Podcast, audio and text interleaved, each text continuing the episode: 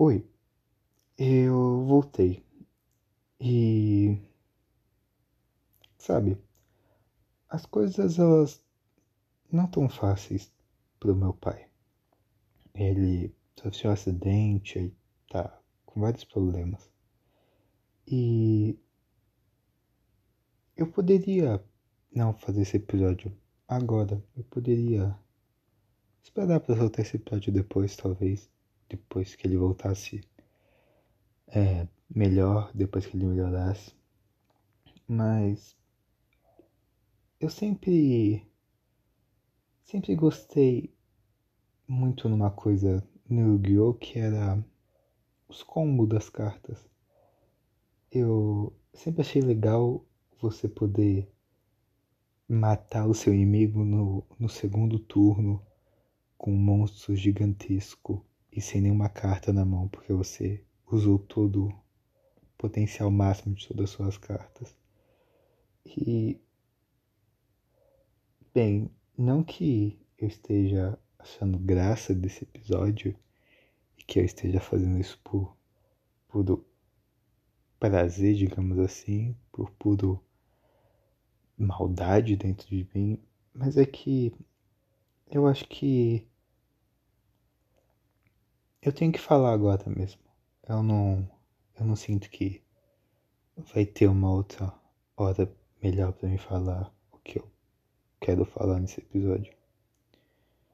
É. Eu. Não tenho uma. Uma relação é, ruim com meu pai no sentido de brigas ou coisas do tipo assim não é como se eu e meu pai a gente não se bicasse e tudo que eu faço estressa ele, tudo que ele me faz me estressa. Não é bem assim as coisas. Elas vão para um outro lado. Ela, a nossa relação ela é ruim, mas não é porque a gente se odeia. Eu eu sou o primeiro filho dele, mas praticamente eu não sou o primeiro filho dele. Isso porque é, eu não. Ele só foi descobrir a minha existência depois de eu ter nascido e nesse meio tempo dele não saber que eu existia, ele meio que teve a minha irmã. E é como se a minha irmã fosse a primeira filha dele. E, bem, é, essas são as coisas da vida. Às vezes aparece um filho que você teve e você não sabia. E eu não, não julgo muito meus pais por isso. Eu não. É como se eu não conseguisse conviver com isso. Com o fato de eu não ter sido planejado por ter nascido. Mas eu sinto que por eu não ter sido planejado, a nossa relação ela ela não foi baseada no no afeto, digamos assim, no no carinho de tipo ter que acordar de madrugada porque eu tô chorando ou algo desse tipo. Ela eu sinto que ela foi meio que criada pela lei. Eu, eu sinto que, apesar de eu ser o primeiro filho, eu, eu não sou um filho de verdade, e sim um compromisso que meu pai tem com a lei. É. Eu não tô dizendo que ele não me ame ou coisa do tipo. Mas eu sinto que toda vez que eu, o meu pai pensa em mim, é meio que com um pensamento do tipo, pô, tem que pagar a pensão do Kevin, ou então tem que. tô muito tempo sem ver o Kevin, tenho que ver ele. Não é como se fosse. Tipo, caralho, eu tô com saudades do Kevin eu sinto meio que como se fosse sabe aquele trabalho da escola que você faz que você tá cagando porque você tá lendo, tipo, trabalho de livro, onde você não se interessa nem um pouco pelo livro, mas mesmo assim você lê o livro porque você tem que ganhar nota.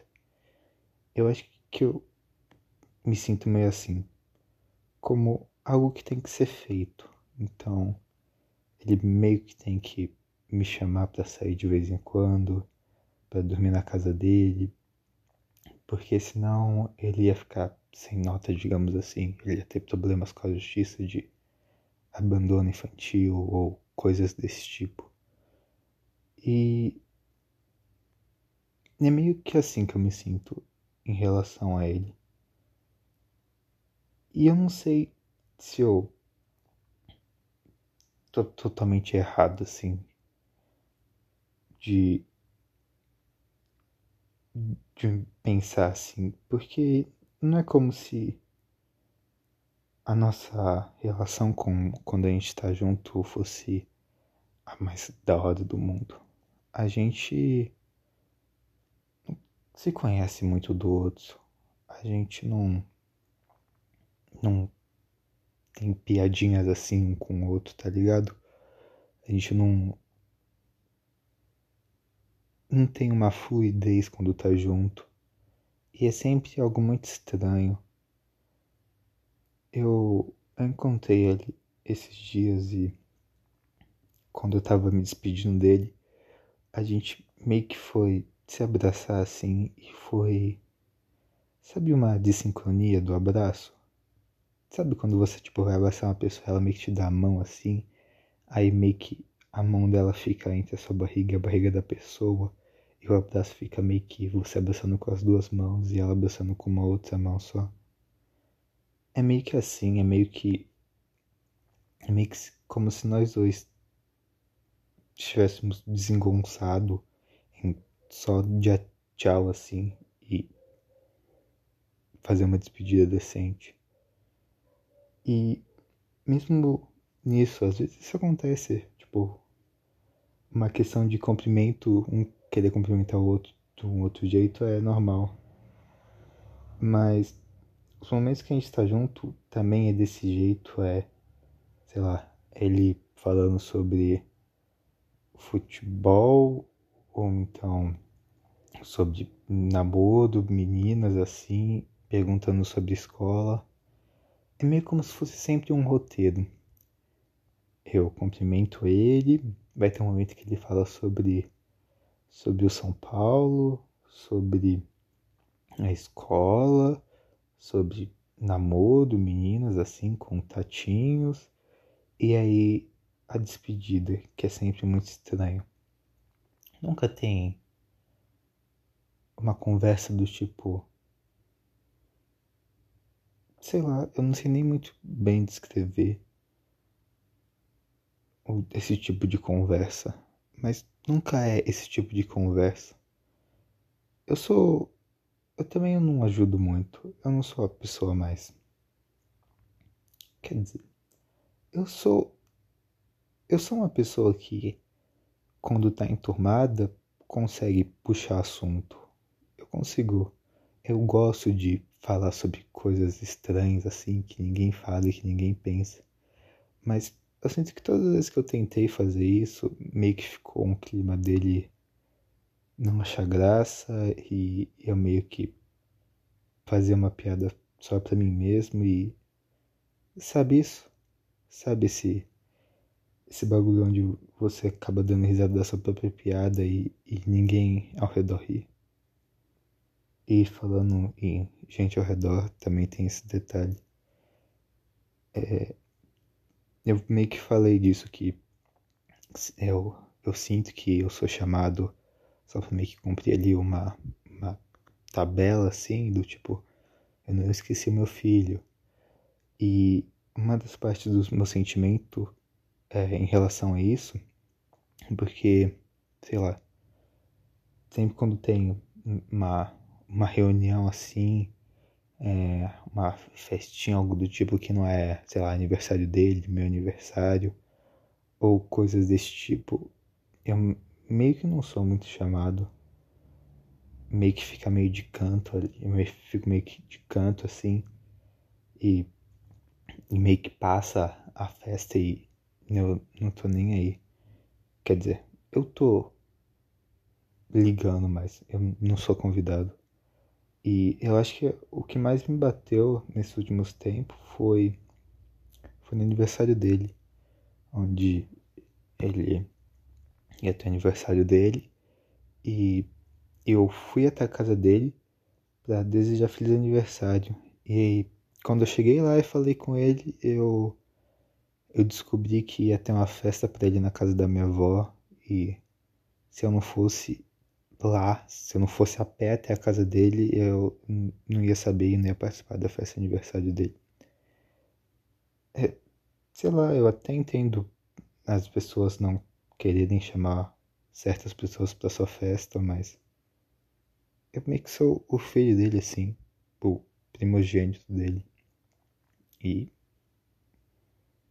eu não sei se é normal isso, os pais não quererem chamar os filhos para aniversário ou não. É. E toda essa questão do de eu me sentir excluído é que no Natal, eu passei o Natal com ele esse ano. E eu achei. Tava sendo super engraçado, assim. Tava. Tava a, a parte do meu pai, da família, meus avós, a parte do meu tio. E aparentemente tava. Tava um clima legal, assim. Tava. Tava tendo piadinhas no Natal. Tava. Tava tendo ali o pessoal dando risada e depois de alguns dias eu, eu fui descobrir que tava todo mundo se odiando.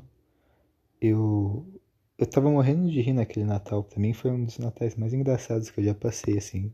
Eu tava chorando de rir na mesa, literalmente. E depois a minha irmã veio me contar que o pessoal tava se odiando e que era tudo falsidade aquilo e que eles estavam dando risada, mas eles se falavam muito mal pelas costas um dos outros. E sabe, sabe quando você tá meio que num local assim se divertindo e aí do nada você descobre que o, o local tá, sei lá, não é aquilo, não é aquilo que você pensava?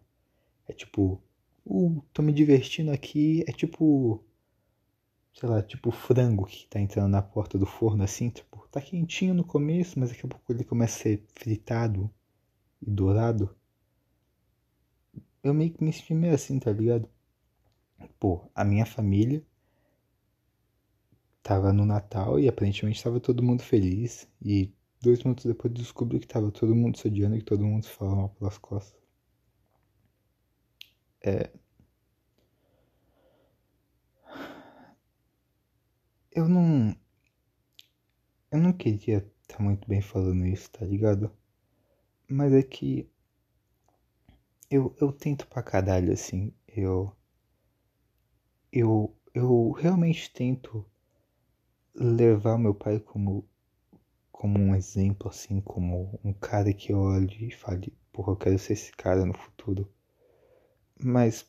Por mais que eu tente fazer isso, por mais que eu tente muito ver ele como uma inspiração para mim. Toda vez que que eu tento ser igual a ele, eu não consigo. Eu e não é nem um, um não consigo do tipo isso vai além dos meus limites. Não é isso. É que eu não consigo entender ele. É como se ele literalmente fosse um ser assim que não eu não consigo compreender, como se ele fosse uma quarta dimensão. E eu só consigo chegar em três dimensões. E, e, e, e não vai, cara. Eu, eu tento realmente levar ele como um cara como um cara sábio, assim, que tem bons conselhos e sabe sobre a vida, mas meio que tudo que ele fala é, são coisas que eu já escutei em outros lugares e, e eu nem concordo com isso. Parece que tudo que ele faz é, é algo que, que um pai de novela faria e não um pai real faria. É meio como se ele fosse fosse algo algo criado e não algo real. Eu eu não consigo me conectar com ele do tipo, caralho, esse é meu pai. Esse é assim que o meu pai é.